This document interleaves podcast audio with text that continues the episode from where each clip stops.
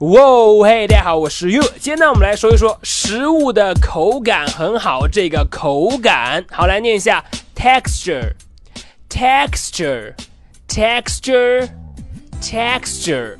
好，这个词呢，它可以表示一个材料的质地，质地怎么样？所以呢，如果用来形容食物，那么就是食物吃起来的口感；如果用来形容，比方说衣服呢，那就是衣服摸起来的手感。总之呢，是说一个材料的质地怎么样？Texture。好，我们来看一下具体的使用。第一句，The cake has a very nice texture。这个蛋糕呢，口感特别棒，吃起来很好吃。The cake。has a very nice texture。好，再看第二句，表示手感的，The texture of the rug is very soft。这个毯子的手感呢，非常的柔软。那么这个 rug 就表示毯子的意思。再来一遍，The texture of the rug is very soft。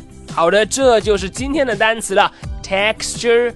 Texture，它表示材料质地，用在食物上就可以表示口感，用在衣服上可以表示摸起来的手感。你了解了吗？Texture。